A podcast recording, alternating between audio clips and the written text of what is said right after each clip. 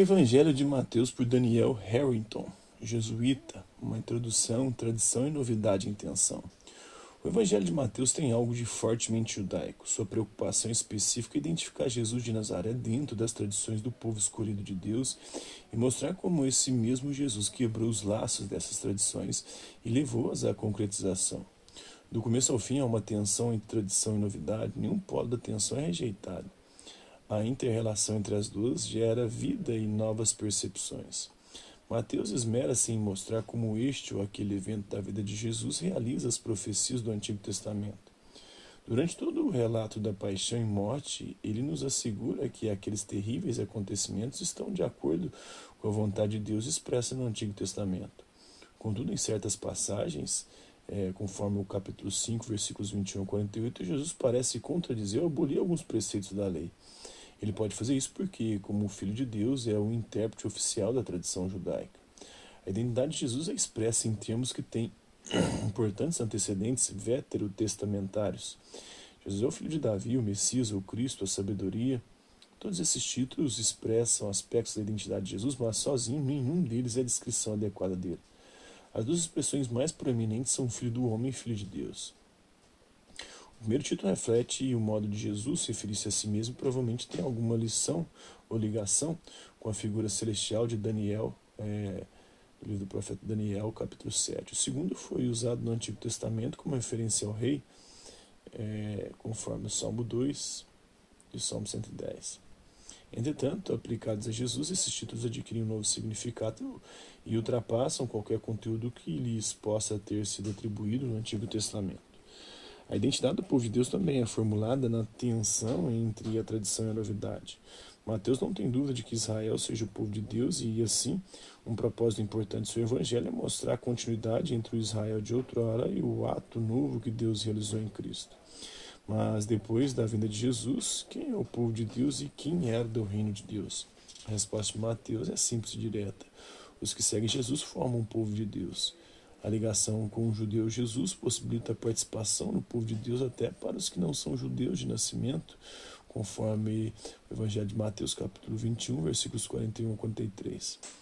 Os judeus que não aceitam essa nova definição do povo de Deus são considerados pertencentes às sinagogas deles em Mateus capítulo 4, versículo 23, capítulo 9, versículo 35, capítulo 10, versículo 17, capítulo 12, versículo 9, capítulo 13, versículo 54, também chamadas sinagogas dos hipócritas, no capítulo 6, versículo 2, no capítulo 23, versículos 6 e 34.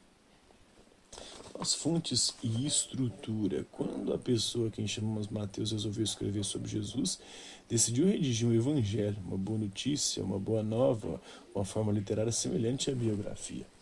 Embora com certeza não seja uma biografia com o sentido da palavra nos séculos 19 e 20 e 21, o Evangelho de Mateus segue realmente a história de Jesus de Nazaré desde o seu nascimento, durante sua atividade pública como pregador e aquele que curava até a sua morte e ressurreição. Mateus poderia ter escrito uma longa carta, um poema, um relato cronológico dos acontecimentos da vida de Jesus. Em vez disso, optou por escrever uma narrativa sobre Jesus. Seu evangelho é uma coletânea de histórias que descrevem Jesus como uma pessoa enérgica e ativa. Por meio dessas histórias expressivas, somos convidados a fazer parte da história de Jesus, filho do homem e filho de Deus. Mateus não produziu o evangelho só com a sua imaginação e sua experiência. Parece que teve à disposição diversas fontes escritas. Nos capítulos 3 a 4 e 12 a 28, recorreu abundantemente ao Evangelho de Marcos. Além disso, em cerca de 200 versículos, Mateus e Lucas são tão parecidos que é razoável supor que os dois evangelistas fizeram uso independente de uma fonte comum. Essa fonte foi uma coletânea de ditos de Jesus difundidos em grego nos anos 50 do século I depois de Cristo e costuma ser designada pela letra Q da palavra alemã é, para fonte Kelly, né? o evangelho de que é a fonte. Né? Finalmente, Mateus teve acesso a ditos e histórias desconhecidos de todos os outros evangelistas. Esse material exclusivo do evangelho de Mateus é com frequência designado pela letra IME. O fato de Mateus depender muito de material já existente indica que sua história de Jesus é deliberadamente tradicional. Mas, além de transmitir as tradições sobre Jesus, Mateus também interpretou-as a fim de revelar certos aspectos e comentar certos, comentar certos problemas enfrentados pela comunidade cristã de seu tempo. Talvez sua contribuição literária mais original tenha sido a estrutura geral que impôs a história. Já que estava contando essa história de Jesus, Mateus tinha, obviamente, a obrigação de seguir o modelo estabelecido pela vida de Jesus. Já que tinha acesso ao Evangelho de Marcos, não podia menosprezar por completo o esboço da vida de Jesus por ele proporcionado. Já a fonte que era apenas uma coletânea de ditos e, assim, o evangelista tinha mais liberdade para usá-la. A estrutura tem a história de Jesus contada por Mateus. Os aspectos mais óbvios são o início e o fim do evangelho. A história de Jesus contada por Marcos começou com Jesus na idade adulta, mas nos capítulos 1 e 2, Mateus volta a seu nascimento e a sua infância.